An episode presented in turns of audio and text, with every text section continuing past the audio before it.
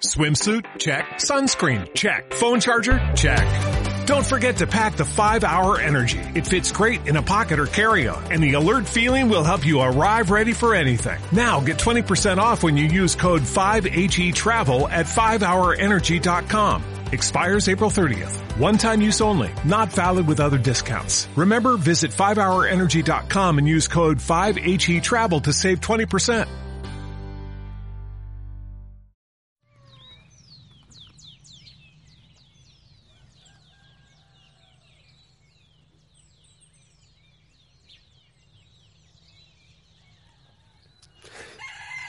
Mi linda familia, muy buen día, que el Señor te bendiga. Espero que estés muy bien. Bueno, aquí ya llegó la luz, un día frío, no está lloviendo, pero es un día bastante gris. Pero todo es hermoso, las aves cantan, todo es precioso. Yo le pido al Señor que te bendiga. Ya pasé por el Santísimo, por su presencia eucarística, ya hablé con el Señor. Eh, de hecho, lo estoy haciendo desde muy, muy, muy temprano, pero mi cuerpito ha estado como cansado y débil, así que no madrugué demasiado. Y hoy feliz, feliz para las Eucaristías en San Vicente a las ocho y media y en Otón a las once. También pido oración porque hoy en Otón tendremos eh, la iniciación oficial de una misión, la misión que tendremos con niños, con ancianos, con enfermos, con distintas personas, la familia Osana unida a las personas de Otón. Así que hoy espero mucha presencia de la familia Osana que quiera comprometerse en esa misión y que traigan algún pancito, galletita, alguna cosa para compartir. Gracias por orar por estas misiones y por todas las misiones que Osana hace en el mundo. Gracias por eh, ayudar al Señor para que el reino, para que su reino vaya llegando en cada momento.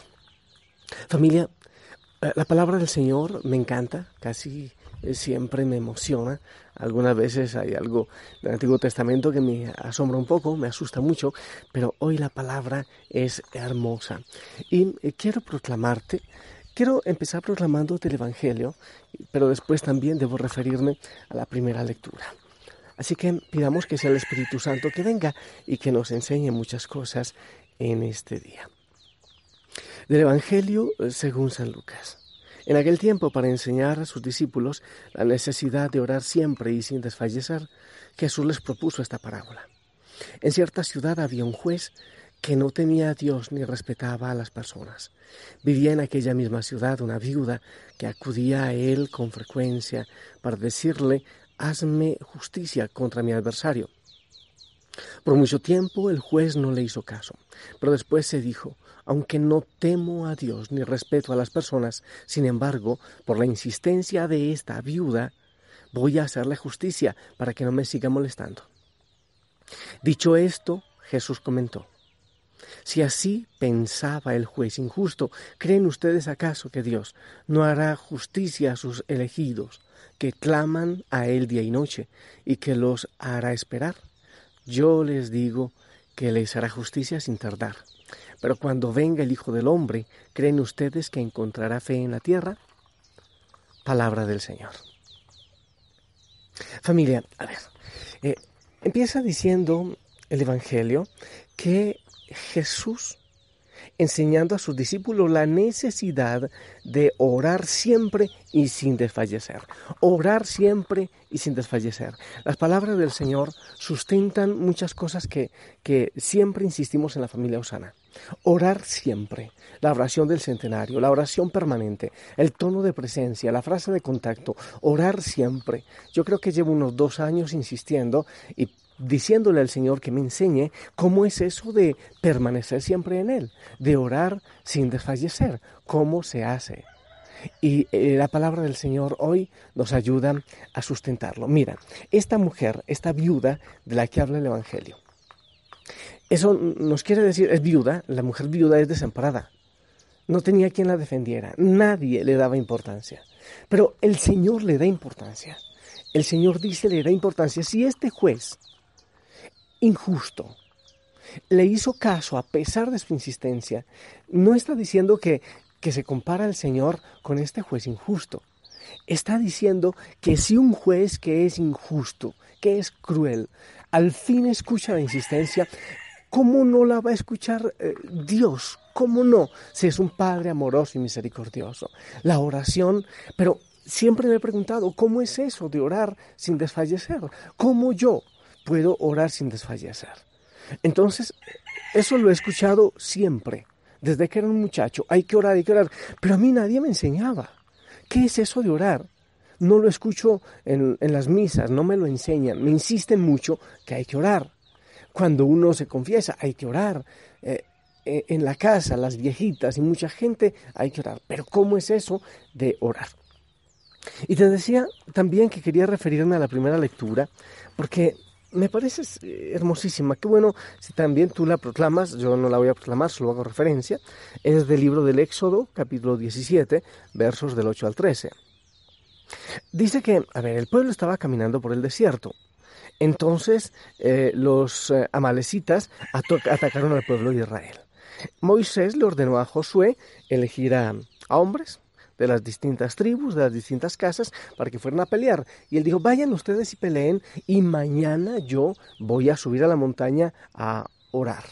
Al día siguiente entonces dice que Moisés se fue con, con Aarón, Hur y, no sé quién más, con, con otro más. Se fue para la montaña. Entonces Moisés alzaba las manos y cuando él alzaba las manos, alabando, orando al Señor, el pueblo de Israel ganaba la batalla. Pero cuando Moisés se cansaba y bajaba los brazos, el pueblo empezaba a perder. Entonces lo que hicieron fue, eh, los compañeros con que iba Moisés, Aarón y Hur, lo sentaron en una roca y le sostuvieron las manos todo el día hasta la puesta del sol para que el pueblo ganara la batalla y así el pueblo ha ganado esta batalla contra los amalecitas. Pero, ¿qué es, ¿qué es esto de alzar las manos? Orar. ¿Qué quiere decir? Ante las batallas no hay que bajar las manos. Ante las batallas no hay que dejar de orar. Orar. Mira, las dos, estas dos lecturas, y si, y si te lees y oras, el Salmo, también el Salmo nos habla de eso. El auxilio me viene del Señor, el Salmo 120. El, el, auxilio me viene del Señor. No dejará que des un paso en falso, pues es tu guardián y nunca duerme no se dormirá porque Él cuidará siempre de ti. Qué hermoso. Cuando tú estás pendiente del Señor, también el Señor siempre está pendiente de ti. Hay que alzar las manos. Si a una mujer viuda y desamparada un juez cruel le, hace caso, ¿cuánto más Dios nos hará caso? Porque Él es un Padre amoroso, Él es un Padre misericordioso, es un Padre que siempre está pendiente de nosotros.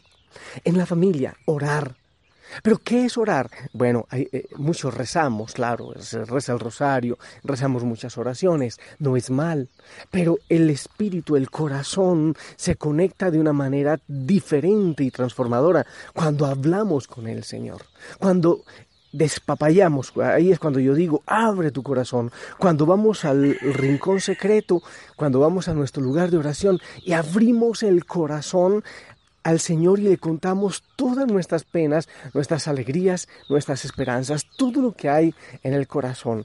Eso es orar. Pero también cuando tomamos la, frase de contacto, aquella frase que hacemos en el centenario o aún en el rosario, o lo hacemos así sencillamente en nuestro corazón. Por ejemplo, Dios yo te amo, o Señor ten misericordia de mí. Una frase siempre, una frase fija, y la vas diciendo al ritmo de tu respiración.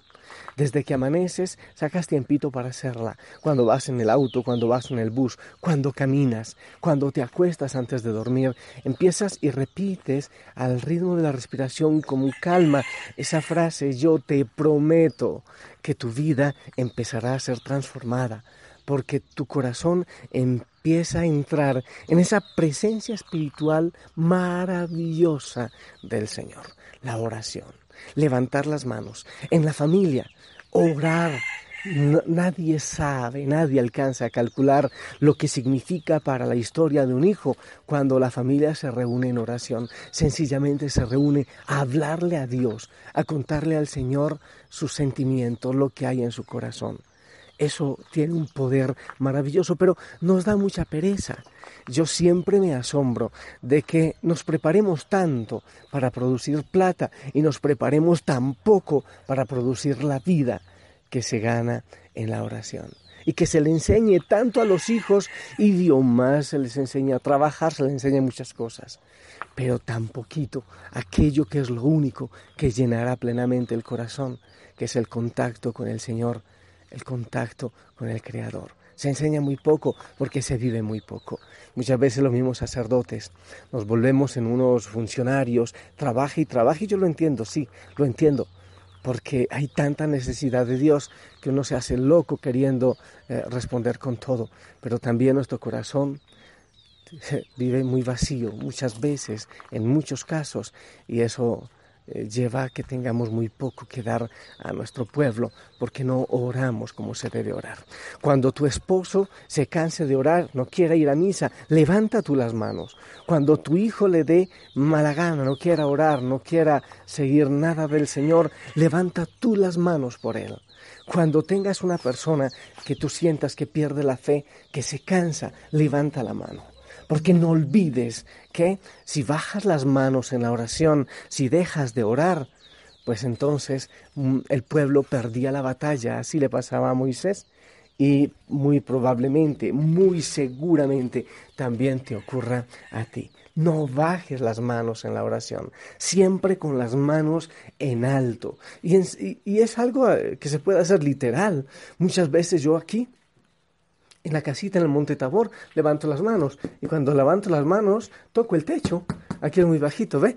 Y levanto las manos por la familia Osana. Y levanto las manos por un enfermo que necesita. Y levanto las manos por la iglesia y por un sacerdote para que el Señor tome su corazón. Levanto las manos al Señor porque cuando lo hago, yo como que recibo cielo como que toco el cielo y lo tengo un poco más cerquita.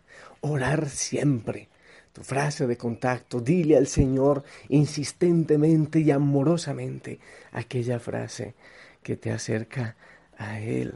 El tono de presencia yo no lo dejo de 6 de la mañana, bueno, de hecho lo tengo desde las 3 de la mañana, tengo un tono de presencia a las 3 para orar siempre hasta las 9 de la noche. Orar sin desfallecer, siempre. Qué maravilla que el Señor nos esté hoy ratificando con su palabra aquello que la familia Osana también viene trabajando.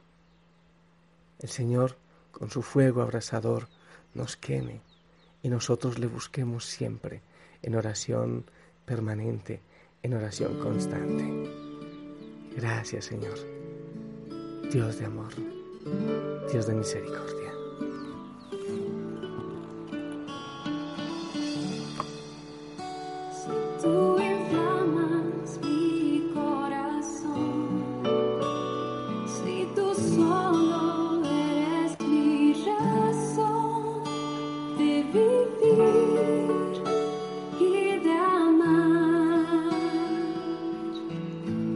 in your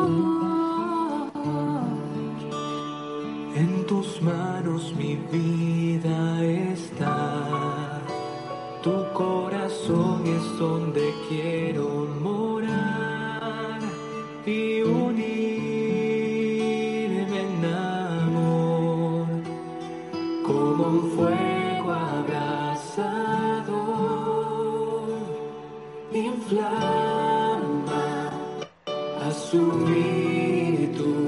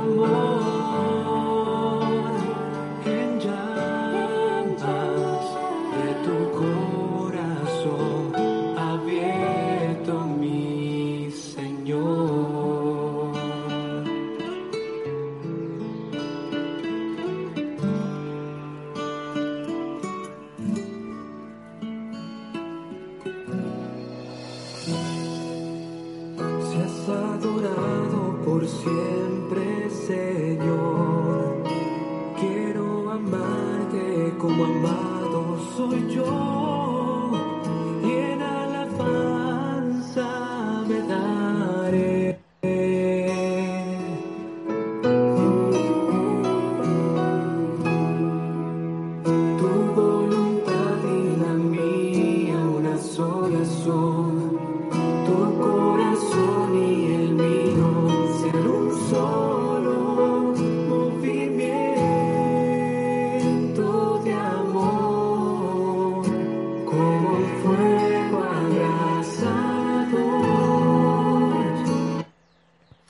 Sí, Señor. Y te damos gracias por eso, porque tú nos abrazas con tu fuego, con tu Espíritu Santo, y de manera especial en la oración. A ti, Señor, toda la gloria y en este día, en este día domingo, día especial, día de bendición, día de, de gloria, que muchos vayan a adorarte. Sí, sí, en tu presencia eucarística, allí en comunidad. Gracias, Señor, por tantas personas que lo hacen con sincero corazón y por todos que creen que esta es la esencia de su vida, buscarte y adorarte. Señor, yo te pido que pongas en el corazón de cada hijo, de cada hija, Osana, esa necesidad de orar eh, permanentemente sin desfallecer. Ay, Señor, que vayan descubriendo ese tesoro enorme, gigantesco que hay en tu presencia en la oración. Que levanten sus manos, o con ellas quietitas, pero que levanten su corazón fundamentalmente. Señor, enamoranos de ti.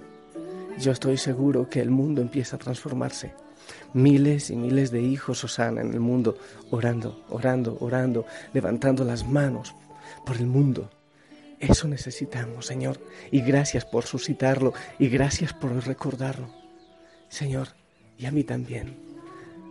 Dame, Señor, esa necesidad, ese fuego de estar orando siempre. Yo te necesito. Yo te necesito mucho, Señor.